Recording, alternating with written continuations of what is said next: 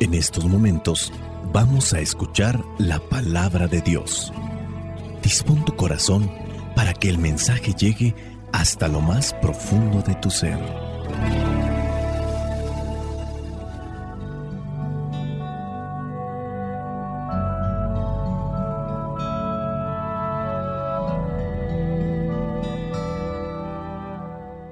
Vamos a tratar de reflexionar lo que son estas lecturas para la solemnidad de todos los santos, día en el que la iglesia recuerda a todos los que están ante la presencia de Dios después de haber purificado sus almas. La primera lectura corresponde al libro del Apocalipsis capítulo 7, versículos 2 al 4 y versículos del 9 al 14. Dice así, También vi otro ángel que venía del oriente, y que tenía el sello del Dios viviente. Este ángel gritó con fuerte voz a los otros cuatro que habían recibido poder para hacer daño a la tierra y al mar. No hagan daño a la tierra ni al mar ni a los árboles, mientras no hayamos puesto un sello en la frente a los siervos de nuestro Dios. Y oí el número de los que así fueron señalados 144 mil entre todas las tribus israelitas. Versículos del 9 al 14. Después de esto, miré y vi una gran multitud de todas las naciones, razas, lenguas y pueblos. Estaban en pie delante del trono y delante del Cordero, y eran tantos que nadie podía contarlos. Iban vestidos de blanco y llevaban palmas en las manos todos gritaban con fuerte voz, la salvación se debe a nuestro Dios, que está sentado en el trono y al Cordero. Y todos los ángeles estaban en pie alrededor del trono y de los ancianos y de los cuatro seres vivientes, y se inclinaron delante del trono hasta tocar el suelo con la frente, y adoraron a Dios, diciendo, Amén la alabanza, la gloria, la sabiduría, la gratitud, el honor, el poder y la fuerza sean dados a nuestro Dios por todos los siglos. Amén. Entonces uno de los ancianos me preguntó, ¿quién son estos que están vestidos de blanco y de dónde han venido? Tú lo sabes, Señor, le contesté. Y él me dijo, estos son los que han pasado por la gran tribulación, los que han lavado sus ropas y las han blanqueado en la sangre del Cordero. Palabra de Dios. Te alabamos, Señor. Para comprender la palabra de Dios, para comprender la Sagrada Escritura, se necesita conocimiento, sabiduría, pero también se necesita la luz del Espíritu Santo. Cuando hablamos de tener conocimiento, hay que saber los tiempos en que se escribió la Biblia, los géneros literarios de los diferentes libros. Se tiene que hacer un estudio antropológico también de la persona que escribió o posiblemente escribió el libro al cual nos referimos en la Biblia. Recuerden que la Biblia no es un solo libro, sino tiene 73 libros independientemente de que encontremos que se llama epístola o en este caso carta, como es también traducida. Los géneros literarios son muchos dentro de la Biblia y también hay que comprenderlos. Hay que tener conocimiento, por ejemplo, de la simbología, de los números, de los colores, de las figuras. Por ejemplo, en el caso de los números pueden tener tres significados diferentes. El número como tal, que refiere la cantidad, el significado, en su caso, del número. Pero también está el valor numérico del número dependiendo al idioma que se escribió. El valor numérico en hebreo no es lo mismo que el valor numérico en griego. Y todas estas cuestiones y otras más hay que conocerlas. Por eso menciono que para comprender la Biblia necesitamos conocimiento, hay que estudiar. Son muchas las personas que a lo largo de los años han estudiado, profundizado los textos y los pasajes de la Sagrada Escritura y nos han dejado reflexiones que a nosotros nos pueden también ayudar para profundizar en ello. Hay muchas personas que, por ejemplo, toman este libro del Apocalipsis para espantar, dándole a entender a otros que no conocen nada de la Sagrada Escritura que las cosas que se van a mencionar aquí sucederán de forma literal. Eso prácticamente sería imposible. Jesucristo para poder explicar la palabra de Dios se refería a la gente con parábolas. En el caso del libro del Apocalipsis entendemos que es una revelación. El pueblo de Dios se encuentra perseguido. En este caso Juan quiere alentar a aquellas comunidades, aquellas iglesias que están perseguidas por aquel gobernante que está dominando lo que en aquel tiempo se consideraba la capital del mundo. En este caso hablamos de Roma. No se habla de forma literal o explícitamente diciendo la persona o diciendo el año, sino se está dando a conocer un acontecimiento que se está dando, porque al final de cuentas las personas que están detrás del bien son guiadas por Dios y en su caso, las personas que están actuando mal, sin duda, están siendo guiadas por el maligno. El autor intelectual entonces de la fechoría es el maligno que quiere arremeter y atacar a los hijos de Dios. Hoy la iglesia celebra esta solemnidad de todos los santos. ¿Y quiénes son los santos? Los que han lavado y purificado sus vestidos, así como lo presenta en este pasaje del libro del Apocalipsis. Hay un hombre que tiene una visión con Dios. Se encuentra con diferentes personajes. Este hombre que tiene la visión, estando a la presencia de Dios, podíamos nombrarlo como Juan. Cuando leemos el Apocalipsis, sin duda viene a impactarnos por todas las formas, situaciones, colores y la trama que va presentando. Pero esto hay que saberlo interpretar. Comienza en el versículo 2 el pasaje del día de hoy. Vi otro ángel que venía del oriente y que tenía el sello del Dios viviente. Este ángel está por encima de aquellos otros que aparecen aquí. Este ángel tiene una cercanía con Dios. De hecho, tiene un sello, como no lo tienen los otros. Y al tener el sello, tiene poder, tiene control. Puede dar órdenes y los demás tienen que obedecerle. Este ángel que aparece aquí grita con fuerte voz a otros cuatro ángeles que habían recibido poder para hacer daño a la tierra y al mar. Y les dice, no hagan daño a la tierra, ni al mar, ni a los árboles. Tienen que esperarse.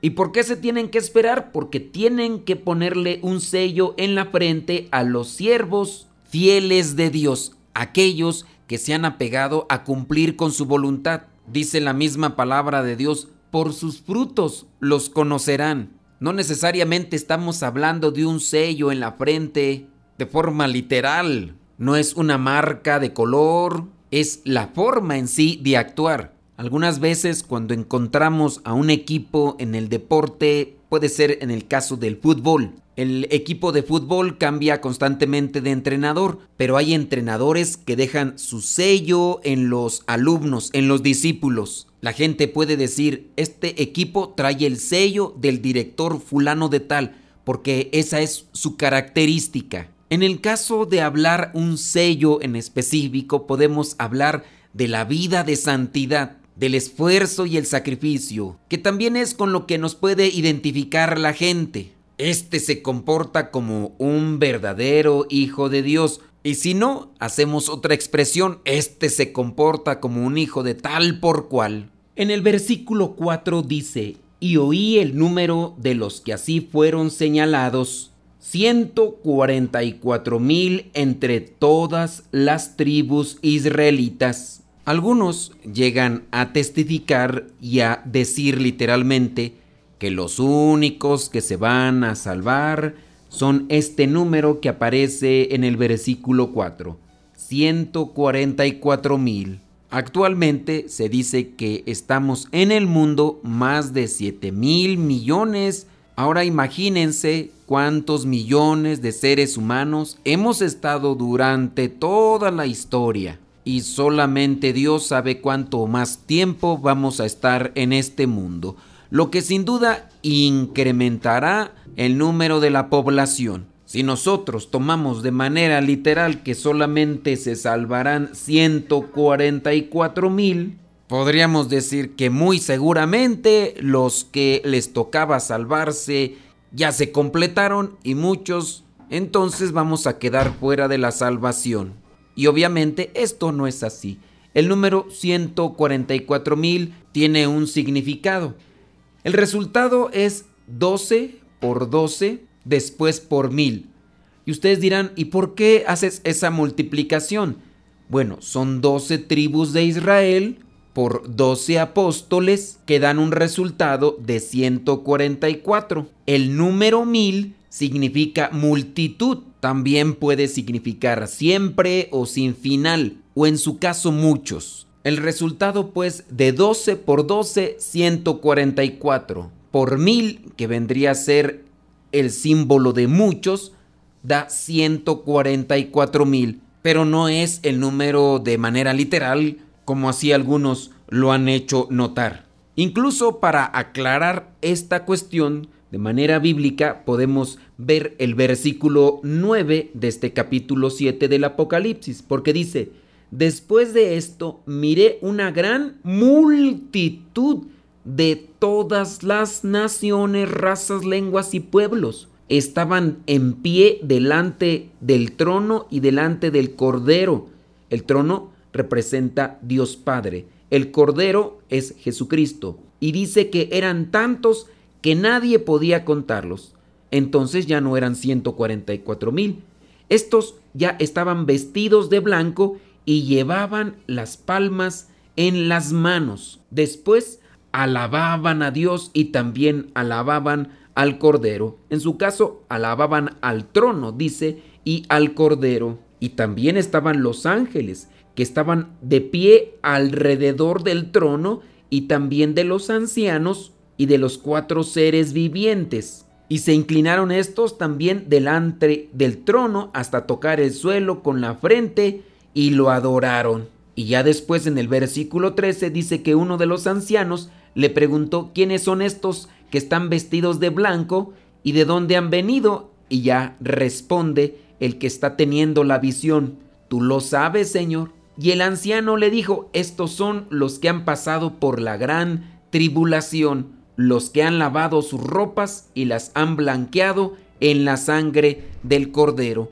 es decir, los que han dado testimonio de Cristo, todos aquellos que ya han muerto anunciando a Cristo de una manera cruenta o también incruenta. Entregar la vida no quiere decir siempre que tenemos que morir asesinados por aquellos que tienen odio a la fe. Entregar la vida también es entregarse en el servicio, en el sacrificio desinteresado por querer y ayudar a los demás siempre. La iglesia por eso en este día tiene presente la solemnidad de todos los santos, es decir, todos aquellos que ya gozan de la presencia de Dios. En la Iglesia Católica, la doctrina nos enseña que antes de pasar ante la presencia de Dios, tenemos que purificarnos. Los que ya han muerto, no todos han muerto con santidad. Muchos quizá murieron arrepentidos, pero con grandes faltas en sus vidas. Estos tendrán que purificarse antes de pasar a la presencia de Dios. Para eso podríamos retomar algunos pasajes bíblicos que se pueden interpretar de esta manera y por los cuales la iglesia tiene esta doctrina, que nos invita a rezar por todos aquellos que ya murieron y que tienen que purificarse. En la Biblia un libro presenta una situación así. Murieron algunos, pero no murieron santamente, pues llevaban guardados algunos ídolos todavía en sus ropas. No se habían desprendido totalmente de las cosas paganas. Y el pueblo de Israel se dedicó a hacer sacrificios y ofrendas, se dedicó a hacer oraciones por aquellos que ya habían muerto para que Dios tuviera misericordia y perdonara esos pecados de los cuales ellos todavía no se habían arrepentido. Si bien habían aceptado el camino de Dios, pero no se habían purificado del todo las oraciones, los sacrificios que podemos ofrecer por aquellos que ya se nos adelantaron, interpretando estos pasajes bíblicos, nos dan a entender que pueden pasar a la presencia de Dios. Y es que teniendo un sentido común analizamos, si bien con la sangre de Jesucristo nos ha dado la salvación, también nos invita a nosotros a entregarnos de manera contundente y fuerte. Pero hay algunas personas que lo han hecho a medias Sabemos que Dios es misericordioso, pero también somos responsables de las consecuencias de nuestros actos. Y habrá también una consecuencia sin duda después de esta vida. Pasemos ahora a lo que vendría a ser la segunda lectura que corresponde a la primera carta de Juan capítulo 3 versículos del 1 al 3. Dice así, miren, cuánto nos ama Dios el Padre, que se nos puede llamar hijos de Dios. Y lo somos. Por eso, los que son del mundo no nos conocen, pues no han conocido a Dios. Queridos hermanos, ya somos hijos de Dios. Y aunque no se ve todavía lo que seremos después, sabemos que cuando Jesucristo aparezca seremos como Él, porque lo veremos tal como es. Y todo el que tiene esta esperanza en Él se purifica a sí mismo, de la misma manera que Jesucristo es puro. Palabra de Dios. Te alabamos, Señor. San Juan en esta carta y en este pasaje exhorta para que nos comportemos como lo que somos, hijos de Dios. Y si así lo hacemos, en su tiempo, a su manera y en su situación, Dios nos dará aquello que nos ha prometido y dice que seremos como Él. Obviamente no se refiere a que seremos dioses como Él. Nosotros desde que fuimos ya creados somos seres finitos y estamos llamados a la eternidad con Dios. La muñeca de sal, cuando se fusionó con el agua del mar, se hizo una sola cosa. Nosotros somos creación de Dios, somos hijos de Dios y cuando lleguemos a su presencia, estaremos con Él y seremos como Jesucristo, dice el apóstol por revelación del Espíritu Santo. Vayamos al Evangelio que corresponde a Mateo capítulo 5 versículos del 1 al 12. Este Evangelio sin duda muy significativo porque habla de las bienaventuranzas, de aquellos que son capaces de afrontar la tribulación, la persecución y que por perseverar alcanzan la luz de Dios, alcanzan el regalo de Dios. Mateo capítulo 5 versículo del 1 al 12 dice así. Al ver la multitud, Jesús subió al monte y se sentó. Sus discípulos se le acercaron y él tomó la palabra y comenzó a enseñarles diciendo, Dichosos los que tienen espíritu de pobres, porque de ellos es el reino de los cielos.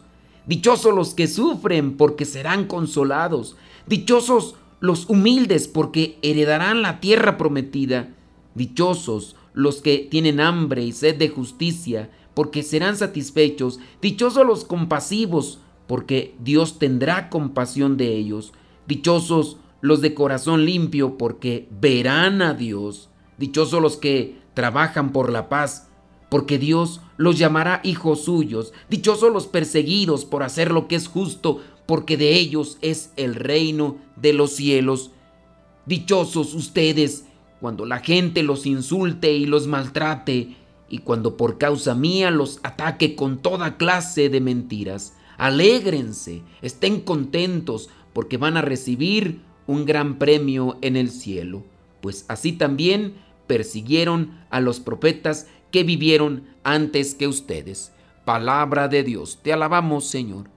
¿Qué necesitamos pues para llegar ante la presencia de Dios y revestirnos con esas vestimentas blancas. ¿Qué necesitamos para purificarnos? Necesitamos vivir las bienaventuranzas, ser constantes, ser sacrificados, buscar la justicia, vivir la justicia, anunciar la justicia. Y no importa qué tantas sacudidas nos estén dando los demás, debemos de mantenernos fieles, en la primera lectura en el libro del Apocalipsis se habla ya de aquellos que pasaron por la gran tribulación, por la gran sacudida. Podríamos decir, se habla de todos aquellos que se esforzaron en vivir las bienaventuranzas. En la segunda lectura encontramos que podemos ser uno con Dios. No podemos ser Dios, pero sí podemos estar con Dios y al mismo tiempo gozar de su reino, de su presencia, de su amor y de su misericordia. No es algo sencillo, si bien la sangre del Cordero, la sangre derramada de Jesús en la cruz nos ha dado la salvación, nosotros debemos de trabajar. No es admisible pues la idea de como ya Jesús con su sangre ha comprado mi salvación, yo le voy a dar vuelo a la voy a andar haciendo y deshaciendo en el pecado. De todas maneras Jesucristo ya me salvó, Jesucristo ya me redimió muriendo en la cruz por mí. Jesús nos ha abierto el paraíso y nos da su salvación, pero nosotros debemos de esforzarnos en ser constantes y vivir las bienaventuranzas. Por eso dice dichosos o felices. Alégrense aquellos que están ahí constantemente esforzándose. Que si nos equivocamos hay que levantarnos. Que si titubeamos o tropezamos hay que seguir adelante porque el Señor nos promete grandes cosas después de esta vida, también en esta, porque Él es generoso. Espíritu Santo, ilumina nuestros corazones para que podamos entender la palabra del Señor, mejor aún, para que la vivamos y alcancemos lo que en la palabra se nos promete. La bendición de Dios Todopoderoso, Padre, Hijo y Espíritu Santo, descienda sobre cada uno de ustedes y les acompañe siempre. Vayamos a vivir la palabra. Lámpara es tu palabra para mis pasos, luz en mi sendero. Lámpara es tu palabra para mis pasos, luz en mi sendero. Luz, es la luz. Luz, tu palabra es la luz.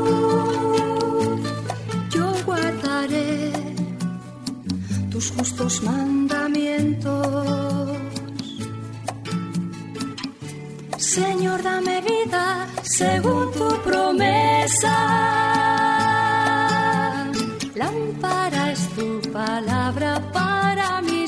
paso, luz en mi sendero, lámparas tu palabra